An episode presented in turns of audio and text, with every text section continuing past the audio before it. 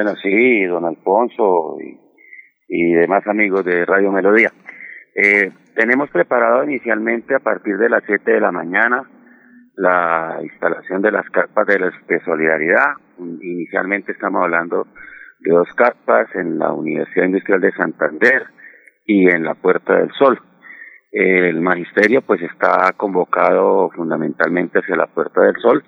Van a venir delegaciones de poblaciones cercanas e igualmente el personal del área metropolitana. Ya en los municipios cabeceras de, las demás provincias van a tener concentración del magisterio las diferentes poblaciones cercanas a dichas capitales de provincia y se estará desarrollando eh, movilizaciones desde eh, puntos de acceso a esas poblaciones hacia, hacia la parte urbana. Eh, vamos a estar pues desarrollando en horas de la mañana probablemente volanteo, explicación a la ciudadanía de los motivos de, este paro eh, nacional.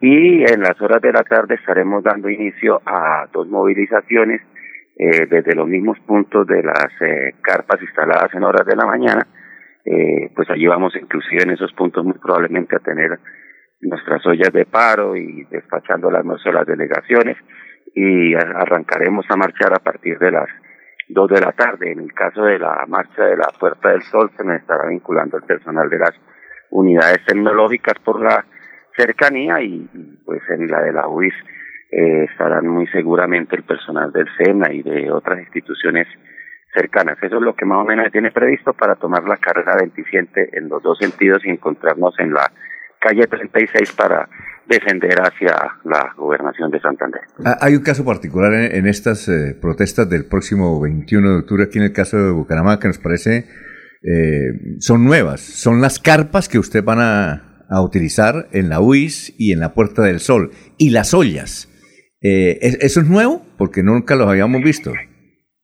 No, no, sí se ha dado en otras oportunidades. Lo que pasa es que ya hace un buen tiempo que, que no se daba y por, y por la fuerza que ha ido tomando este paro y por la participación de delegaciones de diferentes municipalidades, pues eso hace que, que tengamos que garantizar unas mínimas condiciones de, de salvaguarda del clima, de la misma situación alimenticia, pero sí, inclusive la carpa y la y la olla de, de, de huelga es algo muy característico de, los movimientos de reclamación, sobre todo cuando se han dado en, en, situaciones de, de, de, parálisis en, en, empresas, pero pues hoy lo hacemos con, los, con la ciudadanía, porque esto inclusive ha venido ya contando con la participación de líderes comunales, de personal de las plazas de mercado, de personal del transporte informal, o sea, aquí se están juntando muchas reclamaciones porque aparte del incumplimiento, de los acuerdos que se han venido pactando con el gobierno nacional, pues hay situaciones que también eh, aún están por resolver y que la ciudadanía, pues después de más de un año de gobierno, ve que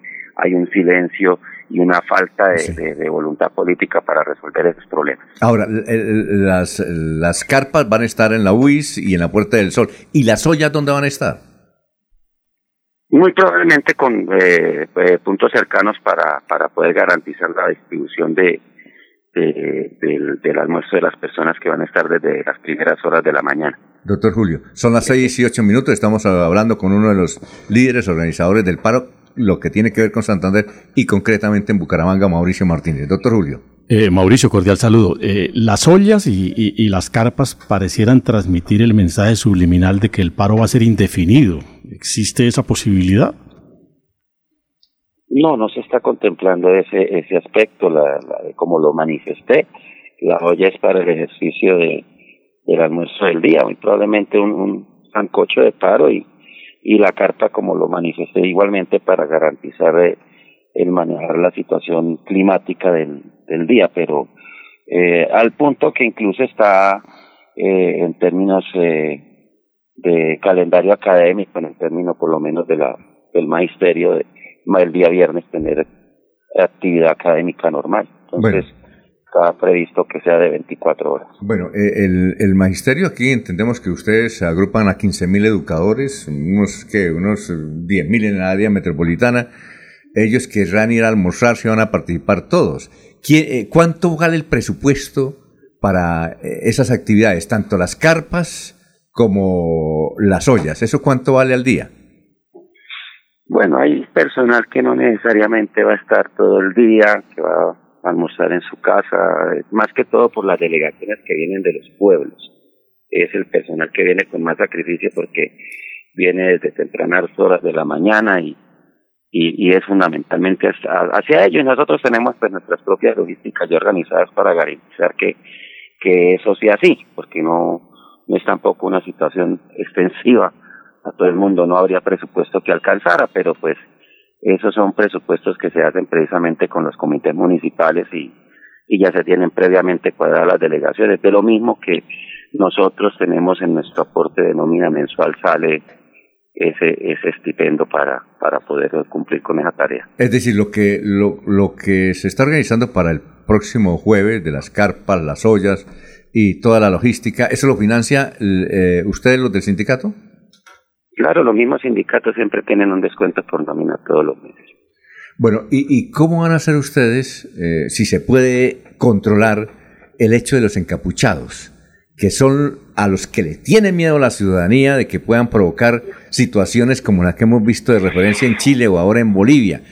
¿Cómo va a ser esa vigilancia si usted la, la, van también a contemplar dentro de su actividad el próximo jueves?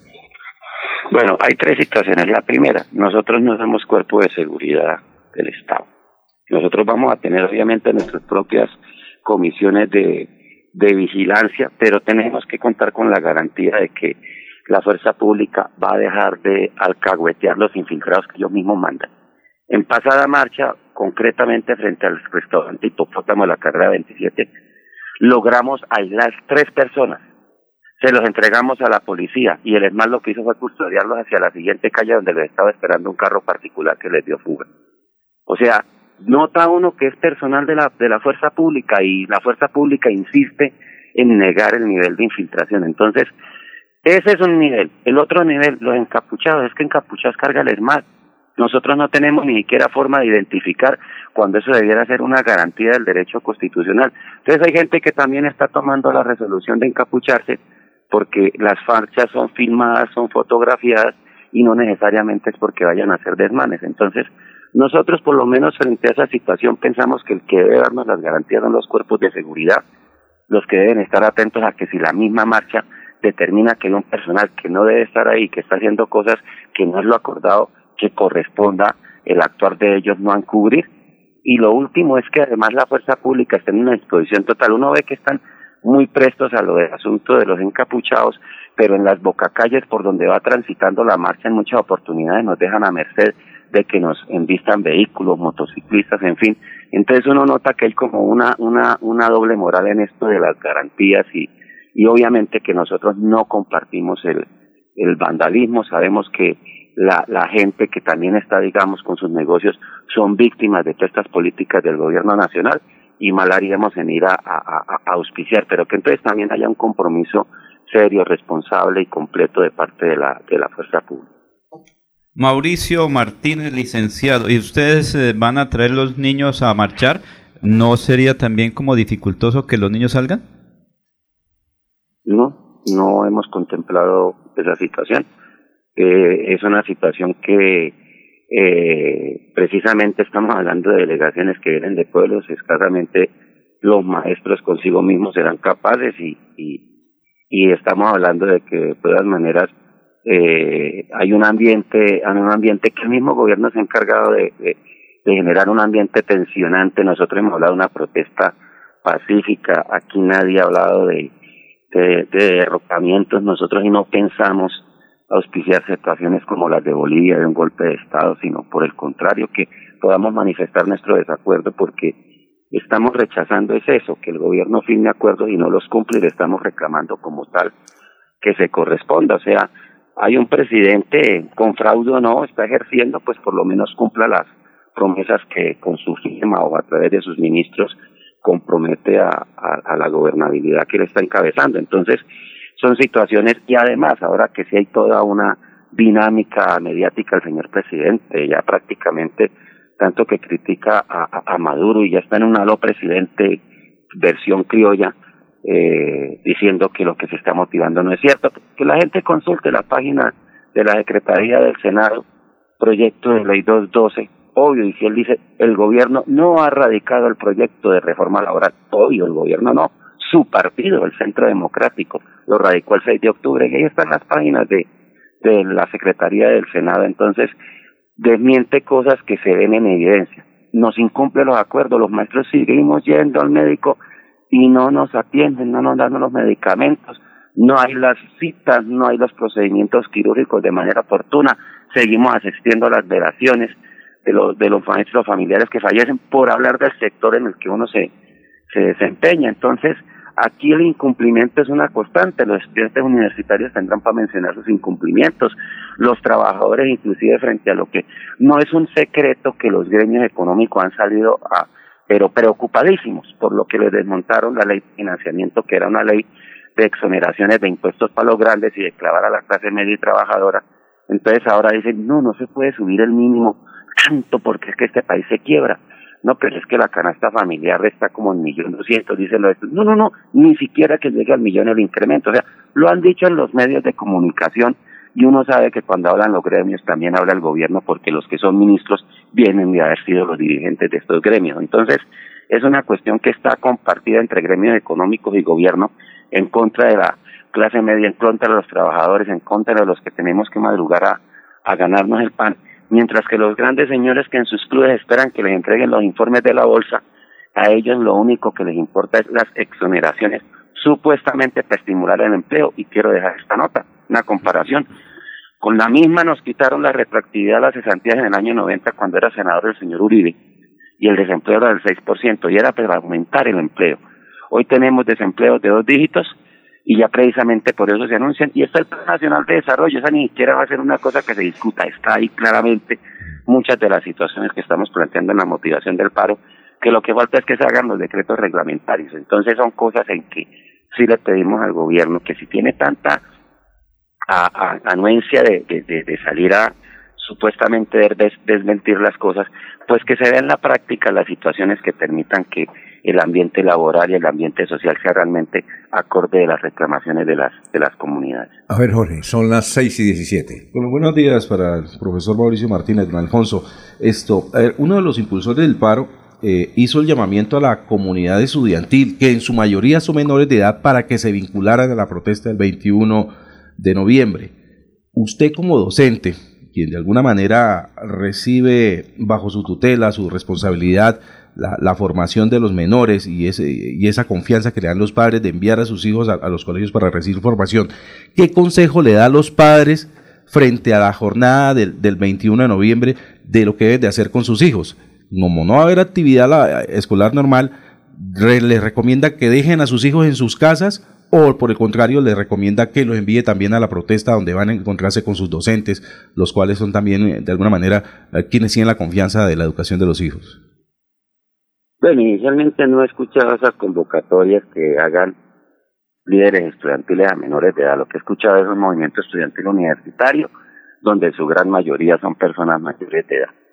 En cuanto a los hijos, pues eso es igual que las vacaciones. A nosotros nos, se nos sale de nuestra competencia decirle al padre de familia qué debe o no debe hacer porque también está en la capacidad de él. O sea, habrán padres de familia que resuelvan llevarse en los menores a los sitios de trabajo, habrá padres de familia que resuelvan dejarlos al cuidado de otras personas como lo hacen en periodo vacacional.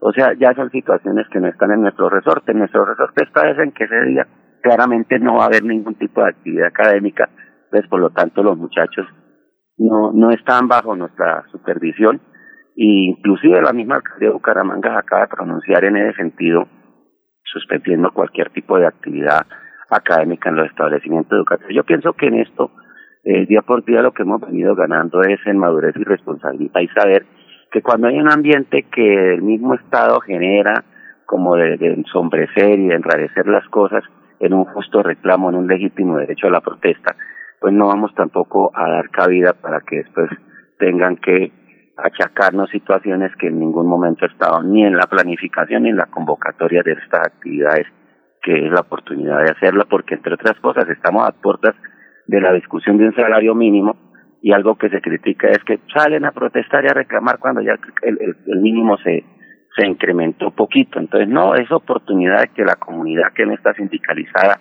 ayude a hacer presión porque estos son los mecanismos que la ley nos, nos da para que podamos tener por lo menos una asignación salarial justa. Bueno, eh, Mauricio Martínez, líder eh, social, educador, muchas gracias y uno de los organizadores de las marchas aquí el próximo jueves. Muy amable por haber estado aquí en Radio Melodía, muy gentil. No a ustedes y realmente pues muy a expensas de lo que se vaya desarrollando, que sigamos teniendo como hasta ahora ha sido la objetividad de medios como el de ustedes y nuevamente reiterarle a la fuerza pública el llamado a que a que respete y garantice el, derecho a la protesta. No queremos ver ya más personal leccionado por un uso extralimitado de la fuerza y que cuando nosotros encontremos personal que no corresponde, actúe de acuerdo a lo que precisamente la comunidad espera, que si se le entrega un delincuente a, la autoridad, pues la autoridad haga que pase al recaudo de las entidades que deben darle trámite.